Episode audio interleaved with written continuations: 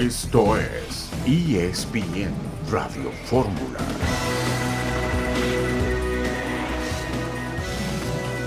Hola, ¿cómo están? Bienvenidos a ESPN Radio Fórmula. Estamos con ustedes este viernes 17 de junio del 2022.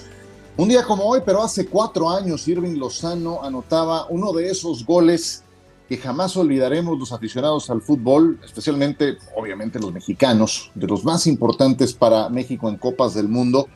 Eh, esa anotación le daba a México un triunfo más que inesperado ante la selección nacional de Alemania en el estadio Luzhniki de Moscú.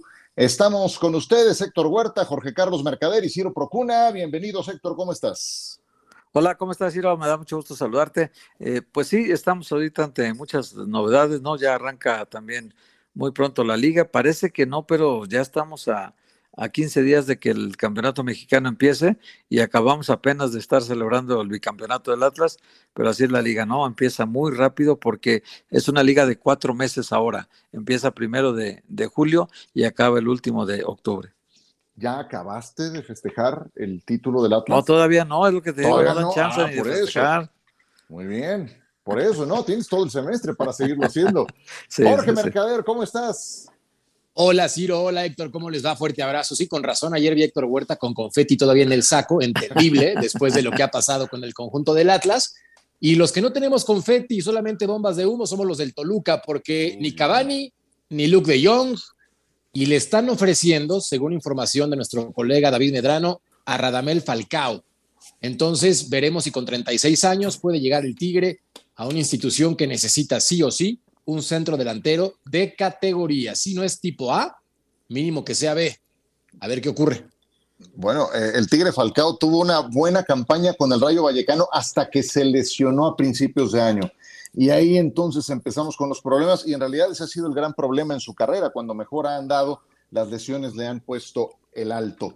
Vamos a hacer un breve repaso de los temas que vamos a presentar en esta portada de nuestro programa en ESPN Radio Fórmula. Los Warriors de Golden State son campeones de la NBA. Juan Toscano, mexicano, el primer mexicano en ser campeón de la NBA, así se lo expresó, se lo comentó a Katia Castorena. Todo el trabajo, todo el esfuerzo, um, todas las historias de mexicanos, um, toda la historia de mi familia. Um, mi abuelo se vino de Michoacán a llegar a Oakland para buscar una vida mejor. Y su, uh, su nieto ya está, ya es un, un campeón de la NBA. Qué maravilla, una gran historia de éxito esta de Juan Toscano. Tendremos a Miguel Briseño más adelante en este programa para comentar el triunfo de los Warriors de Golden State. Desde ayer son oficiales las sedes de Ciudad de México, Guadalajara y Monterrey para la Copa del Mundo. Jesús Bernal, Buenas tardes. Saludos, eh, saludos, buena tarde. El día de hoy estaremos hablando de Guadalajara, que será sede de la Copa del Mundo de 2026 en conjunto con otras 15 ciudades. Hablaremos de los pormenores y del festejo que hubo para celebrar que Guadalajara será sede mundialista por tercera ocasión en su historia. Lo platicamos más adelante. Gracias Jesús, estaremos contigo en un instante. Y también Monterrey, Monterrey con Héctor Tello. Saludos Héctor. Tras la confirmación de que Monterrey será una de las tres sedes de México para el Mundial del 2026, la directiva de Rayados y las autoridades de Nuevo León y municipales ya trabajan en las tres modificaciones que harán en el estadio BBVA para cumplir con los requerimientos de FIFA. Le contamos los detalles. Muy bien, muchas gracias Héctor Tello. También estaremos con Marcelino Fernández un poco más adelante para hablar de América y los Pumas de la universidad. Pero bueno, ya, no había gran eh, incógnita en ese sentido. Eh, las tres sedes eh, fueron confirmadas el día de ayer. Ya me dirán, quedan apenas 30 segundos para ir a corte, pero a, uno que le tocó vivir el, el 86, no me tocó el 70, pero el tener solamente 10 partidos en un mundial, honestamente me sabe a poco. Sé que era la única manera, pero sigue sabiendo a poco. Ya me dirán Héctor y Jorge Carlos en un instante.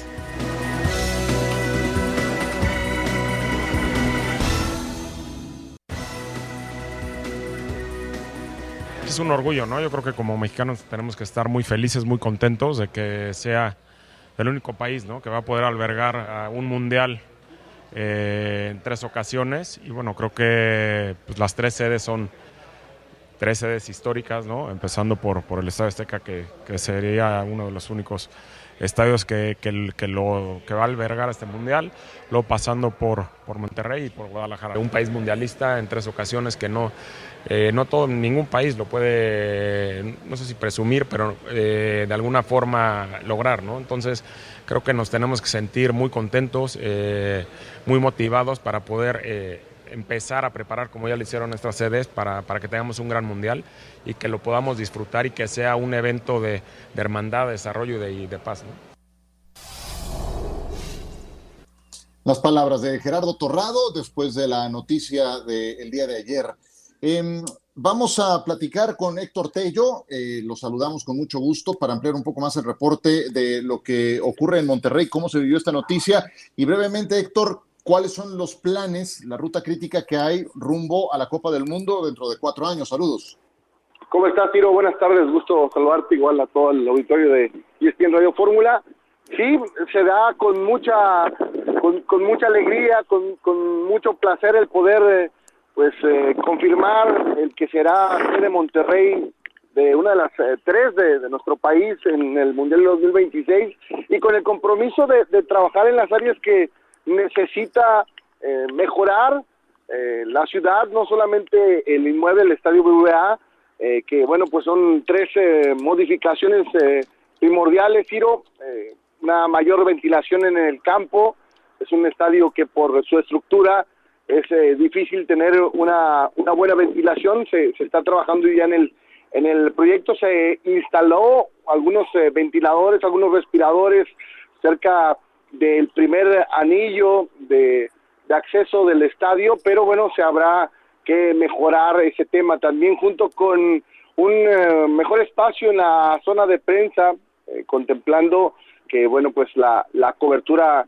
será con grandes dimensiones en ese Mundial de 2026 y mejorar también la zona premium o VIP llamada en el estadio, en el gigante de acero, que también eh, tendrá algunas adecuaciones, un trabajo a tres años a realizarse en ese inmueble que no, no se ve que vaya a haber algún inconveniente en poder mejorarlo, es un estadio muy, muy amplio, muy moderno y que bueno, seguramente tendrá todo eh, en puntualidad para, para ese certamen. El tema externo es por parte del municipio de Guadalupe, donde está ubicado el estadio con una mejora en el tema de la circulación del, del transporte y de las vías que conectan hacia el estadio, que bueno, de pronto se hacen embotellamientos en horas eh, eh, pico acá en Monterrey y que también tendrá que eh, tener algunas alternativas, algunas obras que puedan ayudar a mejorar la vialidad.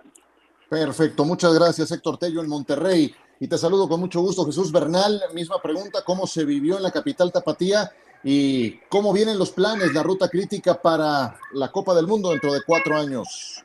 Saludos, eh, Ciro, muy buena tarde para ti, para, para todos en ESPN Radio Fórmula. Bueno, pues evidentemente una fiesta, ¿no? Llena del folclor jalisciense, mariachi, baile folclórico, eh, ahí en, en, el ayuntamiento de Zapopan, porque en realidad aunque Guadalajara es la sede, pues va a ser en Zapopan, en el estadio Akron, que bueno, está conurbado, es parte de la zona metropolitana y ahí fue donde se realizó este festejo. Hay de, dos temas eh, que preocupan en, en, la, en la organización y el principal es el grito homofóbico porque desafortunadamente es un grito que nació en la ciudad de Guadalajara, es un grito que se replicó en el preolímpico del año pasado y que a México le costó una sanción económica y esa va a ser, digamos, la gran preocupación que tiene por ahora el comité organizador, tratar de erradicarlo al 100% el grito homofóbico de la ciudad, porque ya en la competencia internacional tuvo repercusiones en contra de, la Federación Mexicana de Fútbol. El otro tema es la vialidad, la cuestión de la movilidad, eh, porque el, acceso al estadio es complejo, solamente hay dos vías de acceso,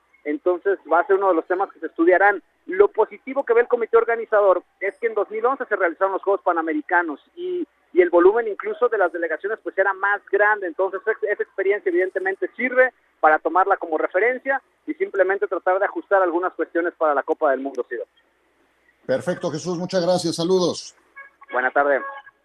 Así se vivió en Monterrey, así se vivió en Guadalajara. El Estadio Azteca requiere de una cirugía mayor. es un inmueble mm, considerablemente más viejo que el Akron y que el BBVA, así es de que va a estar cerrado durante un buen tiempo para estas obras ya mencionadas. Y pues eh, no sé qué opinen Héctor, Jorge Carlos. Eh, a mí, la verdad, México 86 me marcó. A los 12, 13 años tuve la gran oportunidad de tener un mundial en casa, fue fantástico. Eh, pero la verdad me sabe a poco que nada más tengamos 10 partidos de la etapa de grupos. Pero también entiendo, Héctor, que Estados Unidos podría organizar solo el mundial la próxima semana, si quisiera. México no podría hacerlo ni en una semana ni en cuatro años. Sí, sí, sí, Entonces también hay que entender esa realidad, ¿no? Sí, bueno, un poco es este, recurrir a la historia, Ciro, porque acuérdate que cuando le dan a Mundial a Qatar, eh, Estados Unidos era, era uno de los, eh, de los candidatos a tener la sede, eh, se la dieron a Qatar, después vino el problema del FIFA Gate, donde las autoridades del, gobierno de Estados Unidos intervienen y, hacen una serie de arrestos por todo el mundo, eh, sobre todo de, funcionarios que pasaron su dinero por Estados Unidos, funcionarios tanto de CONCACAF como de CONMEBOL, básicamente, no pudieron intervenir tanto a, en, Europa, pero pues detuvieron en Suiza a muchos de estos personajes y entonces eh, de alguna manera es dársela a Estados Unidos, sí, pero no, no sujetos a esa presión de, que si porque no se la dimos hubo repercusiones, entonces se la vamos a dar también a México y Canadá y que hagan una sede conjunta y entonces ahí repartimos partidos a Canadá 10, tienen dos estadios para 10 partidos y, a México tienen 10 eh, partidos para tres sedes también, ¿no? Entonces México solamente tendrá partidos, igual que Canadá, partidos de la primera ronda nada más, de grupos, Seguramente habrá dos grupos en México. Son, son grupos ahora de tres equipos, Ciro. Ya, ya con este recorte que hay de, de, 48 selecciones, que es un montón. Entonces serán grupos de tres. México seguramente será la sede en el Estadio Azteca, jugará todos sus partidos ahí. Y, y seguramente, me imagino que traerán a Brasil para Guadalajara que es su segunda sede en México. Brasil se siente muy cómodo en, Guadalajara jugando una Copa del Mundo. Ya van dos que juega ahí como local. Entonces, y la gente en Guadalajara los quiere mucho, a, los brasileños, así que esta podría ser una opción. Y, la otra es, pues, eh, por el otro lado, Estados Unidos tiene para hacer los 80 partidos y le sobran estadios, Ciro. Y le sobran ciudades grandes y le sobran eh, infraestructura y, y le sobra apoyo y todo. Entonces, pues yo creo que nos dieron pues un premio de consolación que al final de cuentas vale como una tercera Copa del Mundo y, aunque México no va a ser protagonista ya de cuartos de final en adelante de nada, pero sí de la inauguración, habrá un partido inaugural en Azteca, igual que habrá uno en Estados Unidos y otro en Canadá. Así que pues está, está repartido así por parte de la FIFA, ya ves que la FIFA siempre está donde hay negocio y, bueno, pues buscó que esta zona geográfica del mundo le diera un gran eh, incentivo económico que seguramente se llevará una millonada dentro de, dentro de cuatro, poquito más de cuatro, cuatro años exactamente, más o menos. Sí. Jorge, tú ya habías eh, nacido en eh, México 86, ¿Lo, ¿Lo, recuerdas? ¿Llegaste a vivir algo allá en Toluca? Tenía tres meses de, nacido, Ciro. No, pues Tres meses de nacido, entonces no lo recuerdo, pero lo que sí me pues emociona es que aunque sean 10 partidos, ¿verdad? Eh, no, el experimentado, mi querido Héctor, el experimentado. es que el Pero yo, sí creo que los 10 partidos en México, considerando los factores que ya mencionaban, para mí son espectaculares. De eso a nada, un tercer mundial, un estadio azteca renovado que va a seguramente ser un inmueble espectacular. Conocemos los inmuebles en Guadalajara, el estadio Akron que también es simplemente increíble, el estadio BBVA que es fenomenal.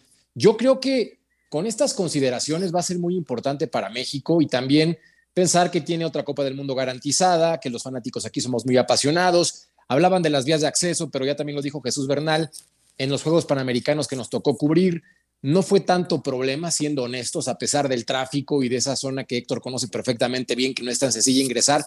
Creo que México va a estar listo y argumentando grandes inmuebles, gran calidad humana, gran pasión por el fútbol. A mí me emociona bastante que aunque sean 10 encuentros, sean en México.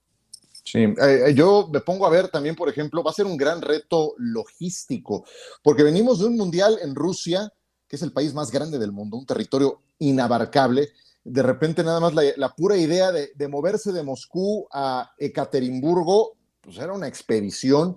Antes Brasil ofreció también una situación semejante por distancias el próximo es en Qatar, cuya distancia, Héctor, más retirada entre estadios es de 46 kilómetros, y ahora un mundial que va a abarcar tres países de la extensión de México, Estados Unidos y Canadá, o sea, con puntos tan retirados como Ciudad de México a Vancouver, eh, o de Vancouver a la Florida, Toronto, o sea, estamos, eh, nos fuimos a, a, una mayor escala y es un reto logístico importante, ¿no? Sí, sí, sí. Bueno, lo de Qatar es, es prácticamente como si fueran unos Juegos Olímpicos, Ciro, en una ciudad. Sí. En, donde, en donde hay eh, todas las sedes para practicar todos los deportes, pero dentro de la misma ciudad. Y eso es exactamente lo que va a pasar en Doha, ¿no? Va, va, va a ser todo en, en el mismo lugar, con distancias muy cortas. Eh, este, este va a ser, a, a, diferencia del primero, este es en tres países diferentes. Entonces, claro que ubicarán a países para que no estén viajando de un país a otro, seguramente, para que se eliminen la primera ronda y ya vayan a la segunda ronda a disputar todo en Estados Unidos. Pero aún en Estados Unidos las distancias también, Ciro, chútate un vuelo de, de, de Nueva York a, a, Los Ángeles o de Los oh, Ángeles sí. a Miami y estamos hablando de, de, distancias muy grandes también, ¿no? Es como ir a Europa prácticamente, ¿no? Sí, sí, sí. Eh, sí, es, eh, es un mundial totalmente atípico. Ayer me preguntaban en Sports Center eh, los riesgos de hacerlo en países distintos. Me tocó vivir Corea-Japón 2002. Yo estaba del lado japonés. Cuando eliminaron a Japón, el mundial se murió en Japón. Se acabó. Con todo el que tenían, la final en Yokohama. En octavos de final, como si no estuviera pasando nada en Japón. Ya veremos. Pausa y volvemos.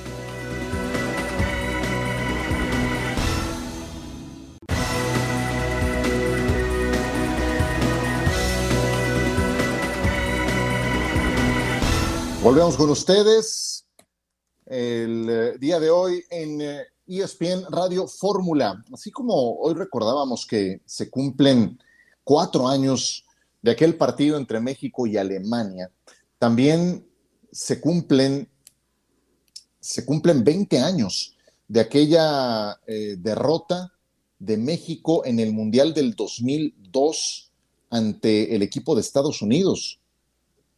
¡Wow! Eh, lo recuerdo como si fuera ayer. Vamos a escuchar a Javier Aguirre, que recuerda, que recuerda cómo vivió aquella caída del equipo mexicano, una de tantas, en octavos de final. O más desagradable. El Mundial de Japón-Corea, la derrota con los americanos. Esa fue la que más te sí, dolió. Me dolió en el alma. Porque, sí, me sentí el peor entrenador de la tierra. ¿Sabes por qué? Porque yo entrené, llego, llego a, fíjate cómo es la vida, llego a la eliminatoria mundialista y veo que el equipo está cómodo con, con la línea de 5. Yo no la había, no, no jugaba con línea de 5. Y esto, y está cómodo y tal, y la dejo. Y la dejo y entreno en línea de 5 y ganamos la eliminatoria, Copa, eh, Copa América, esto, y vamos al Mundial, línea de 5, le ganamos a, a, a, Croacia, le ganamos a Ecuador, mm. y con Italia 1-1, 7 puntos, bueno, y en primer lugar nos tocan los americanos, no, ya le ganamos a los gringos, ya le ganamos a la Azteca, vamos a... Juego con línea 5 y me hacen gol pronto, mueven rápido el balón, no sé qué, gol, puta madre. Y me equivoco. Y hago línea de 4 y meto un atacante más y no lo había entrenado. Y ahí se me fue, ya no jugamos bien, eh, a empujones, hay una mano que salta Borghetti, el central mete la mano, el portugués hace así y dice juegue. bueno, pues ni modo, no había bar. Y al final me hacen, expulsan a Rafa Márquez en medio campo, no me acuerdo qué hace, y gol 2-0. Entonces dentro del vestidor destrozado, derrotadísimo, y yo presentí algo malo. Y le llamé a mi mujer, estaba la, con mis hijos, lloraba, y se acabó, le digo, se acabó, se acabó. Hasta hoy me acuerdo. Las lágrimas de Silvia, las mías propias, lloré, lloré amargamente por mi, por mi negligencia, por mi falta de lectura del partido, quizá por no hacerle caso a Memo, no lo recuerdo, pero por mi incapacidad. Javier Aguirre, el programa completo en Hugo Sánchez, presenta a partir de hoy disponible, también en esta nueva temporada, Sergio Checo Pérez. 20 años ya de aquel partido, Héctor. Uy, me acuerdo como si fuera ayer.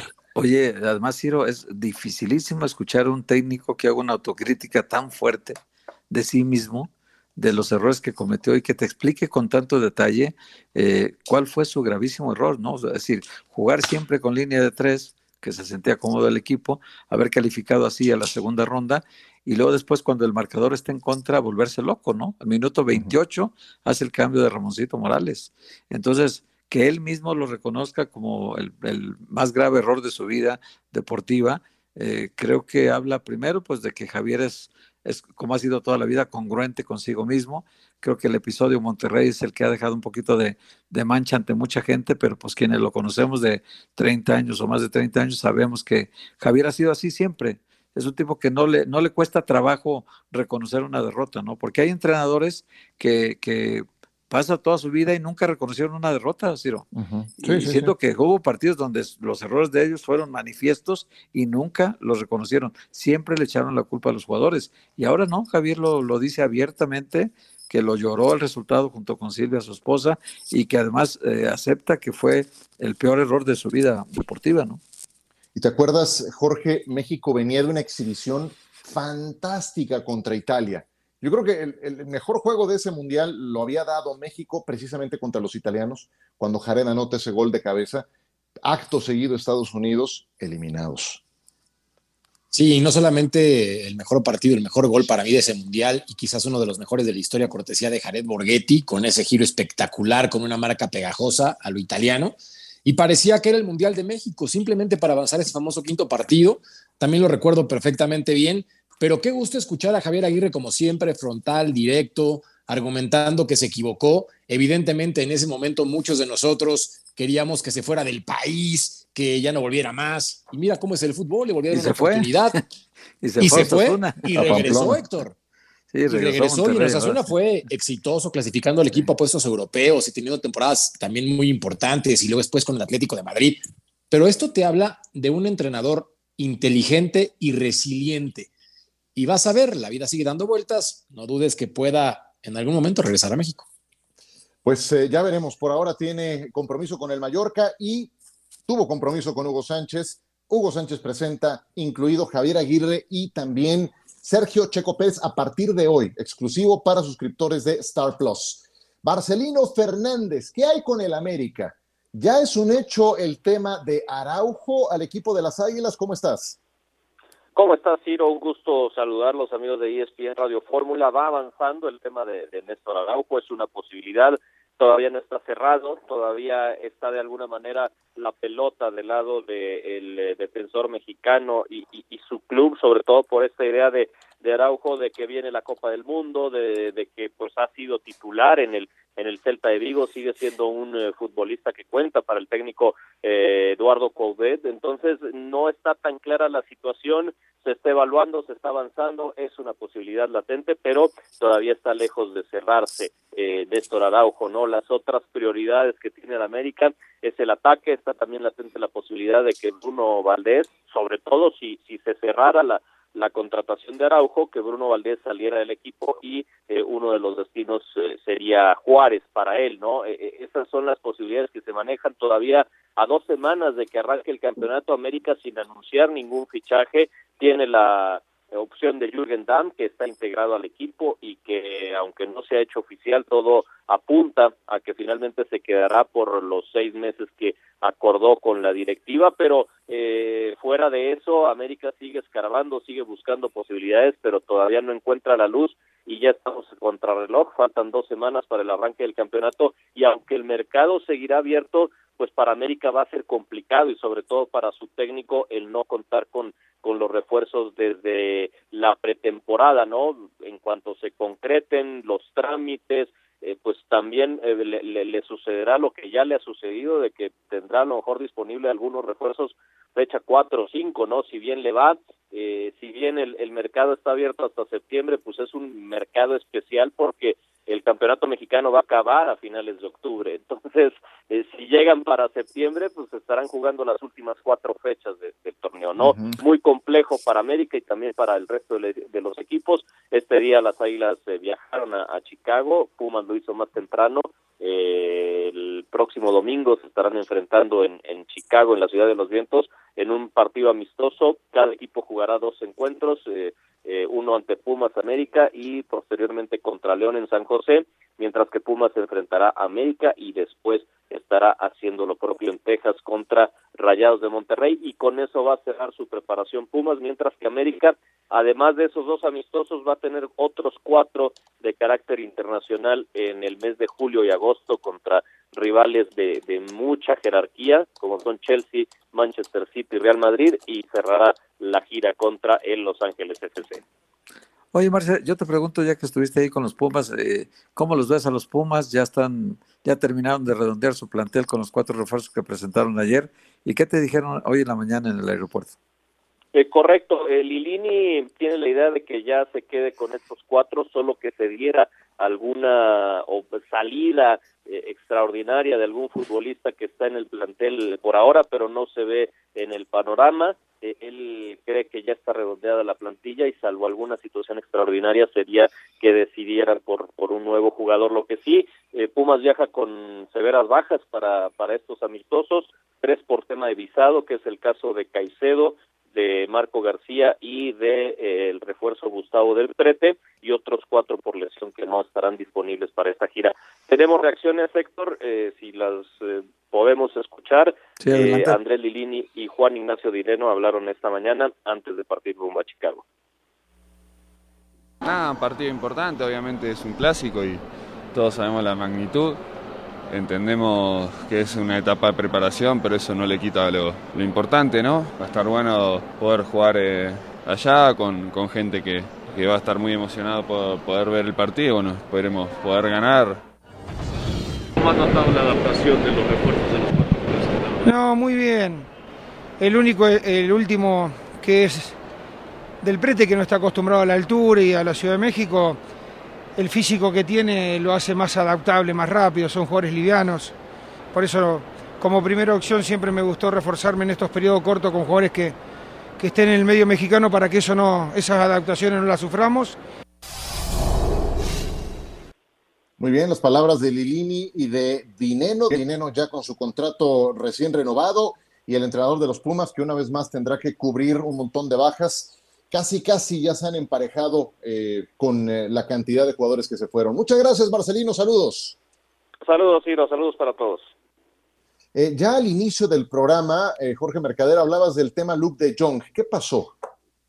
Mira, Ciro, lo que sabemos es lo siguiente, que el Toluca se puso de acuerdo con el Sevilla, el contrato iba a ser por la salida por más de 6 millones de euros, y después Luke supuestamente se iba a arreglar económicamente con los Diablos pero no sé si fueron los memes de la ciudad de Toluca, no sé si fue la familia, no sé si fue que el PCB también lo buscó a pesar de que las pretensiones económicas eran más bajas, pero finalmente este futbolista que ha sido destacado en su carrera no quiso venir, esa es la realidad. Hoy Ignacio Ambriz en conferencia de prensa argumentó que han buscado a jugadores de ese nivel en Europa y que muchos les han dicho que no. Platicábamos al principio de esta edición de ESPN Radio Fórmula que también se sondea el tema de Cavani que según esto iba a cobrar cerca de 10 millones de dólares al año, algo que el Toluca ya no le gustó.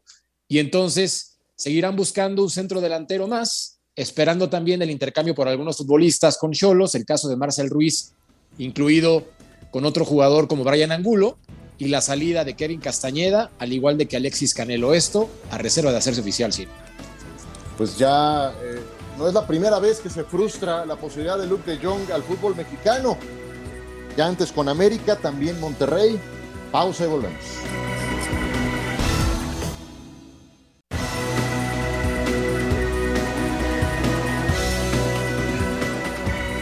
De regreso en ESPN Radio Fórmula, solamente algo, algo que agregar del tema Luke de Jong, y tampoco es que estemos hablando de un super jugador, pero bueno, es un centro delantero rematador que viene de estar con el Fútbol Club Barcelona, donde era suplente, que con el Sevilla tuvo también momentos interesantes, especialmente en la Nations, en, la eh, Europa League, donde con sus goles lograron coronarse hace algún par de campañas.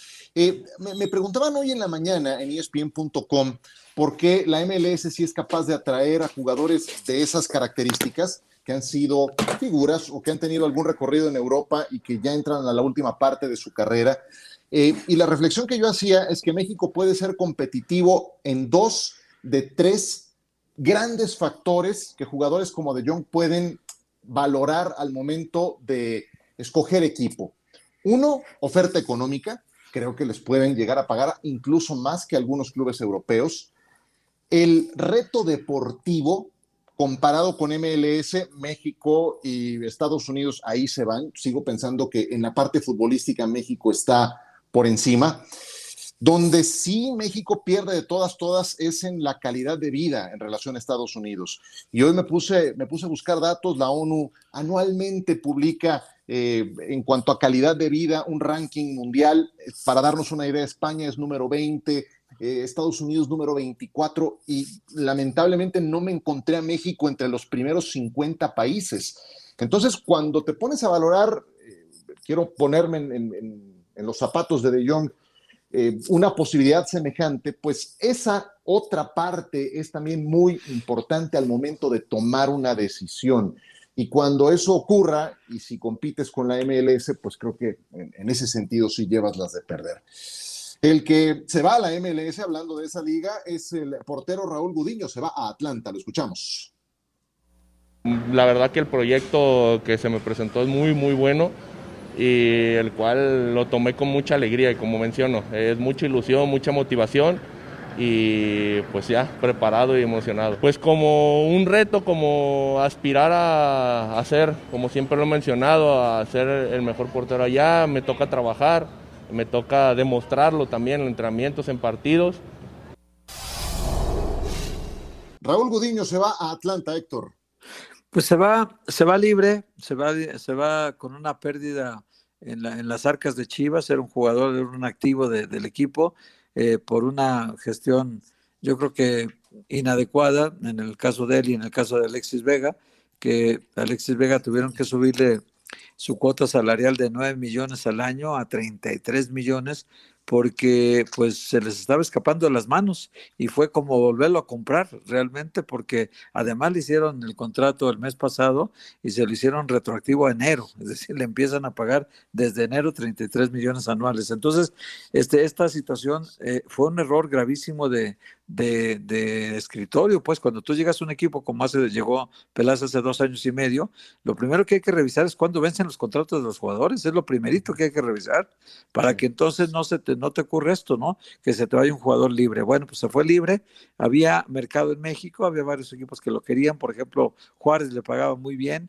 casi el triple de lo que ganaba en Chivas, pero, pero tenía que ser suplente de, de Talavera. Entonces él ya lo que quiere es jugar y, prefirió, eh, estaba una oferta de Grecia también para ir a jugar a Grecia, eh, porque ya, ya, jugó también en Europa en el Apoel, recordemos, y había una oferta de Grecia y de otra liga de menor importancia a las importantes de, Europa, pero una liga que al final de cuentas iba a tener actividad en Champions, él, en el equipo que lo buscaba. Pero al final de cuentas, bueno, decidió por la MLS, se va a Atlanta con Gonzalo Pineda, para que lo dirija. Y, bueno, pues él, él, ha querido jugar en la selección mexicana, quiere jugar un mundial, pero pues bueno, se frustra un poco esta idea de, ir a esta, esta Copa del Mundo ya la perdió, por supuesto que esta ya no va, pero la siguiente es un portero joven de 1,95 de estatura, es el más alto de la Liga Mexicana y sin duda alguna, pues eh, todavía se espera que por su edad los años mejores estén por venir, ¿no?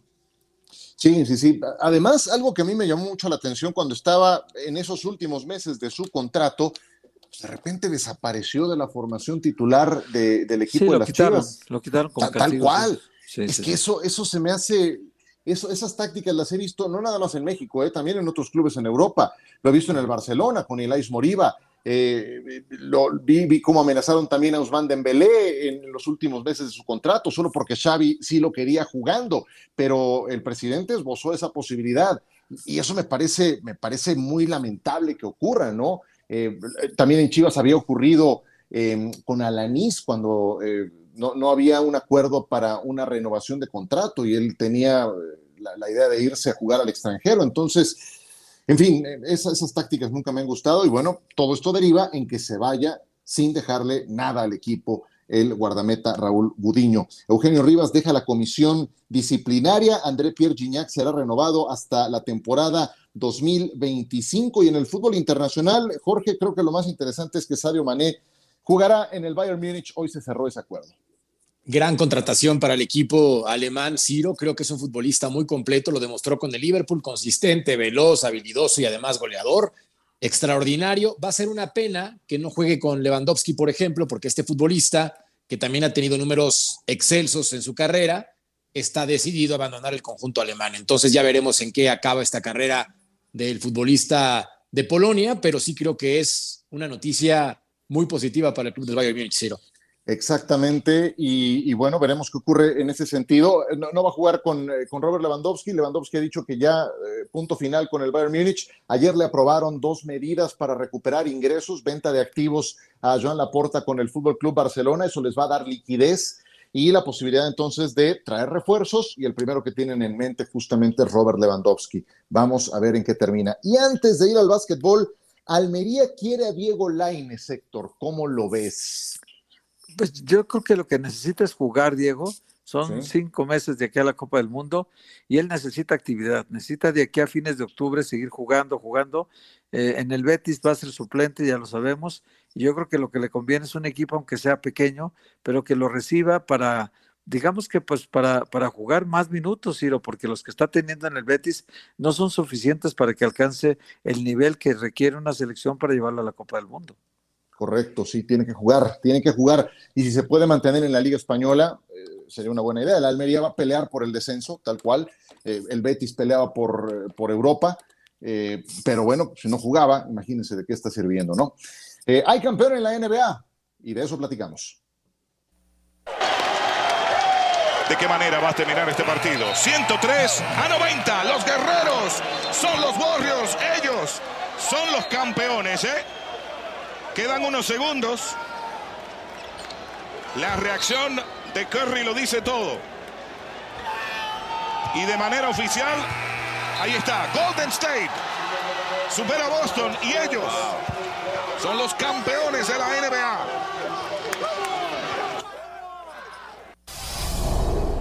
El relato de Ernesto Jerez, la transmisión con el análisis de Fabricio Oberto, con Katia Castorena eh, a nivel de duela y también con Sebastián Martínez Christensen. Te saludo con mucho gusto, Miguel Briceño. Háblanos de lo que representa este título en lo colectivo para los Warriors y en lo individual para un Steph Curry que llega a cuatro títulos en su carrera y empata a LeBron James y a Shaquille O'Neal.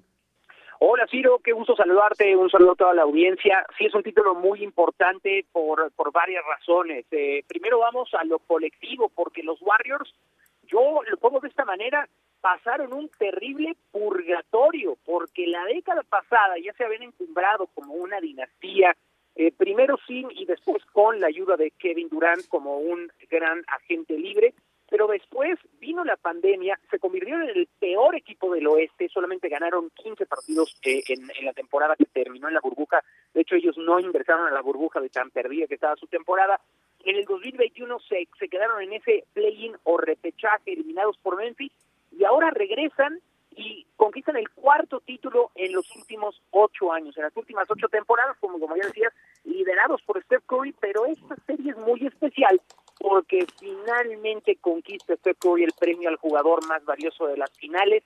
En los tres títulos previos se lo había llevado en dos ocasiones Kevin Durant, en una Andre Iguodala y a mi juicio esto representa para Steph Curry en su eh, conquista personal, en su trayectoria, en su legado, meterme, eh, meterse y, creo no estar exagerando entre los 10 mejores jugadores de toda la historia. Te mando un fuerte abrazo, Miguel, para preguntarte, hermano, con respecto a esta historia tan espectacular de Steph Curry, ya platicabas la cantidad de títulos, lo que representaba en lo personal, pero si tenemos que hacer una lista hoy, independientemente que todavía le quedan algunos buenos años en su carrera, ¿en qué posición histórica ubicas al chef? Mira, es muy difícil poner, digamos, un, ranking porque son tantas las categorías, tantos los factores a considerar desde la época, el equipo, la franquicia, el momento, si eras bueno disparando o pasando el balón. Yo lo, pongo en el en el top ten histórico y, y, así voy a dar una lista rapidita porque justo en la mañana hacía esa misma reflexión eh, con Jordan y Magic Johnson, digamos tres de los de los anteriores, como de épocas pasadas, Karim Abdul-Jabbar, Will Chamberlain y, también Bill Russell, el, gran la gran leyenda de los Celtics, y ya eh, eh, los otros cinco son más pegados a, a, estas décadas. Shaquille O'Neal, Kobe Bryant, LeBron James, Tim Duncan y pongo a Steph Curry. En el uno está Jordan, los demás son sumamente debatibles, o sea, ¿Cómo acomodas a todas esas leyendas? Y, hay gente que yo puse esta, esta percepción y esta opinión en redes sociales, me dijeron, ¿cómo se te ocurre dejar fuera a Larry Bird, que ganó tres títulos y tres eh, premios a las eh, eh, más valiosos de las finales? Bueno, yo creo que el legado de Steph Curry y la manera en que todos los equipos ahora juegan a lo que juegan los Warriors lo hace más, más importante. Yo creo que Steph es uno de los 10 jugadores más importantes de toda la historia. Eh, Miguel, yo te preguntaría, ¿qué tan importante es para, para el básquetbol mexicano que tengamos al primer mexicano campeón de la NBA en Juan Toscano? Yo creo que es, es, importante, Héctor, te mando un abrazo también, América. Eh, eh, la, verdad es que la relevancia de Juan bajó considerablemente esta Fue de, temporada. de más a menos, ¿verdad? Sí, de más a menos, y la razón es la siguiente. En este purgatorio que yo les mencionaba, Juan Toscano se ganó no solamente un lugar, eh, no solamente un contrato eh, firmado a tres años, eh, ya de manera fija y no de, manera intermitente, eh, siendo jugador de la League, que es como una especie de segunda división de la NBA o una filial de los Warriors, sino ya de manera fija como jugador NBA, sino se ganó la confianza de Steph Curry la temporada pasada, cuando las cosas estaban mal o muy mal. Entonces, la, la relevancia de Toscano es, es importante porque su abuelo es de Morelia, Michoacán, eh, sí tiene ascendencia eh, mexicana, él creció en Oakland, él nació de hecho en Oakland, California, entonces pues es, es el representante de una cultura híbrida, una cultura mixta, que sí, mucha gente dirá, no, pero es que no es mexicano porque no habla perfecto el español. No, no, no habla perfecto el español, pero sí representa una parte importante de la cultura mexicana y sobre todo él está orgulloso de portar la bandera. Lo hizo en el Juego de Estrellas quedando segundo lugar en el concurso de clavadas y ayer lo primero que hizo cuando ganaron los guardias fue sacar la bandera y eso me parece que sin importar si, si tú lo consideras mucho, poco o, o no sé cuánto porcentaje mexicano que él te suma la bandera de la NBA como el primer jugador que es integrante de un equipo campeón NBA, me parece muy, muy relevante para el deporte mexicano. Terminó el partido, tomó la bandera mexicana y acto seguido le dijo esto a Katia Castorena. Con Juan Toscano Anderson, Juan, primer mexicano en ganar un campeonato de la NBA, ¿qué significa para ti este momento? Pues significa todo, uh, todo el trabajo, todo el esfuerzo, um, toda la historia de mexicanos, uh, toda la historia de mi familia. Uh, mi abuelo se vino de Michoacán a llegar a Oakland para buscar una vida mejor y su, su nieto ya está, ya es un, un campeón de la NBA, el primero. Eso significa mucho porque mi mamá y mi abuelo y mi familia son muy importantes, pero la cultura, la, todo. Soy el primero, el primer mexicano y mi abuelo va a sentir, no sé, cumplido, no sé. Pensando en ese camino, esa trayectoria, ¿qué ha representado México para ti en, en tu carrera? Todo, porque empecé mi carrera ahí. Cuando yo fui a México, yo, la verdad, yo ya acabé de jugar básquet, pero me llamaron de la selección y fui a Mexicali a jugar gracias a Mexicali y después fui a Monterrey y Monterrey es mi casa. Pensando en este grupo de los Warriors, ¿qué hace tan especial a este equipo? Estoy jugando con grandes. Steph Curry va a ser en el grupo de los mejores. Es un grupo muy especial. La verdad voy a extrañar este, este grupo. Sí, no estoy aquí, no sé.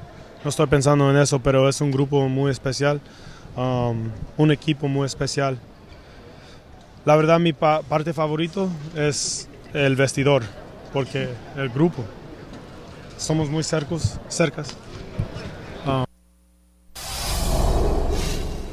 Las palabras de Juan Toscano Anderson. Pues qué maravilla, Miguel, los Warriors campeones y representación mexicana de quien acabamos de escuchar. Te mandamos un abrazo, gracias por acompañarnos el día de hoy.